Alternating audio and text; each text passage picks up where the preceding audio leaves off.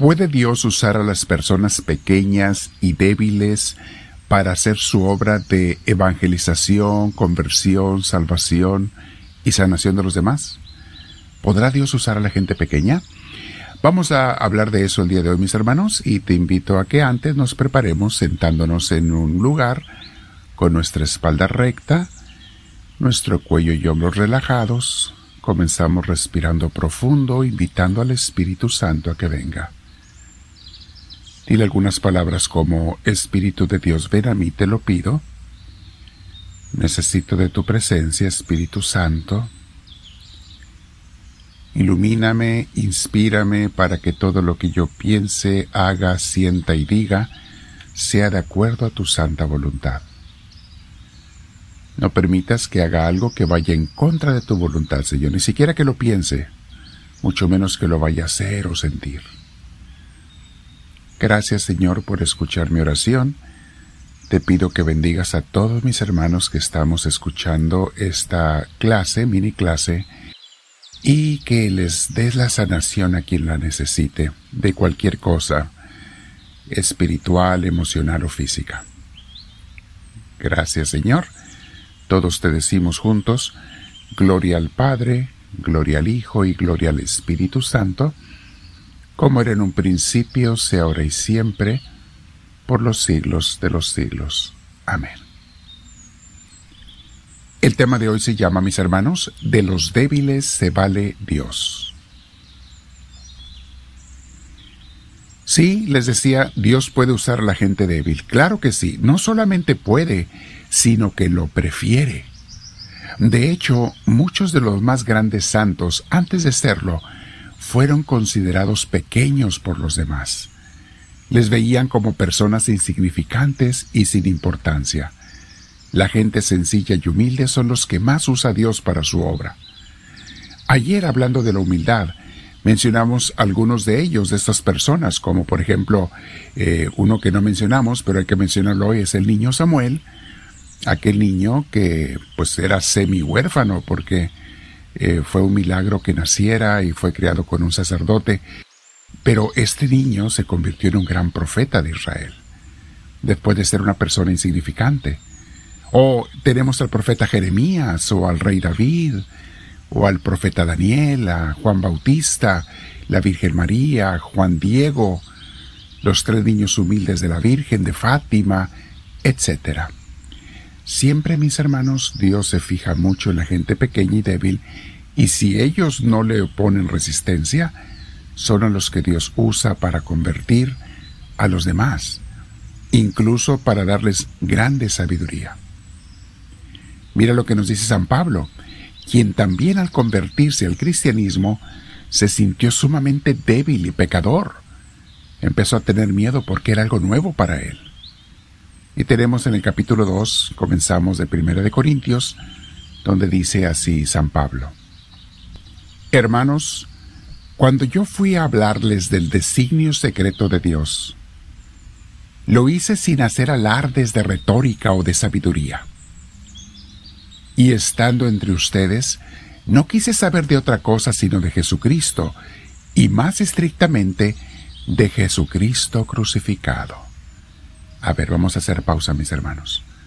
San Pablo les dice, yo llegué ante ustedes como una persona humilde, o sea, sin hacerme pasar por un gran sabiondo, por una persona con gran don de palabra, una persona importante. No, no, no se presentó así San Pablo.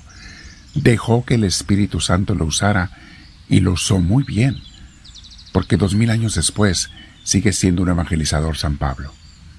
Lo usó muy bien. Y dice, yo no quise hacer alarde de otra cosa, incluso lo que les presenté fue algo que a muchos les causó shock, como explicó en el capítulo pasado San Pablo. A muchos les causó shock, les presenté a Jesucristo crucificado. O sea, no les presenté un rey con coronas de oro y piedras preciosas. No les presenté eso, les presenté al más humilde de todos, que es Dios mismo que se hizo humilde. Vean cómo Dios, mis hermanos, para nacer Jesús entre nosotros, se hizo un niño muy humilde, que si ustedes recuerdan no tuvo ni siquiera un lugar donde nacer. Humildísimo. Así es como se presentan los siervos de Dios.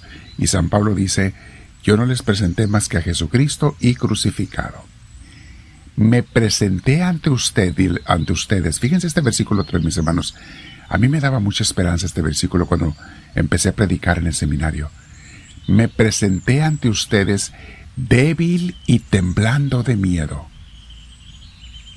Este, este versículo a mí me daba mucha esperanza cuando me mandaban a predicar. Yo estaba un adolescente cuando entré al seminario de 14 años de edad. Imagínense, me mandaban a esa edad a predicarle a personas en parroquias en los ejercicios cuaresmales, adultos muchas veces. ¿Quién era yo? ¿Qué podía decirles? No sabía nada. Y así me presenté ante ellos también yo, débil y temblando de miedo. Sigue San Pablo diciendo, y cuando les hablé y les prediqué el mensaje, no usé palabras sabias para convencerlos. Mis hermanos, no hacen falta las palabras sabias cuando está el Espíritu Santo allí, porque Él es el que mueve los corazones más que las palabras sabias. Las palabras sabias son buenas para mover las mentes. Mueven las mentes, mis hermanos, pero no transforman los corazones. Tienes a hombres y mujeres muy elocuentes para hablar, maestros de universidades y demás, grandes personajes que los verás en las noticias y en otros lugares. Sí, muy elocuentes para hablar, usan palabras muy sofisticadas y elevadas, pero no convierten a nadie. Y vean a una Madre Teresa de Calcuta con palabras sencillísimas, convertía a millones de personas, los hacía pensar en Dios, los hacía analizar sus conciencias, sus corazones, y mucha gente hasta entregó su vida para servir como monja, como monje, con los misioneros de la caridad, con la Madre Teresa, por las palabras sencillas, llenas de ejemplo y llenas del Espíritu Santo. Por eso repito el versículo 4. Y cuando les hablé y les prediqué el mensaje, no usé palabras sabias para convencerlos. Al contrario, los convencí haciendo demostración del Espíritu Santo y del poder de Dios. Eso es lo que importa, mis hermanos. Sigue diciendo, para que la fe de ustedes dependiera del poder de Dios y no de la sabiduría de los hombres.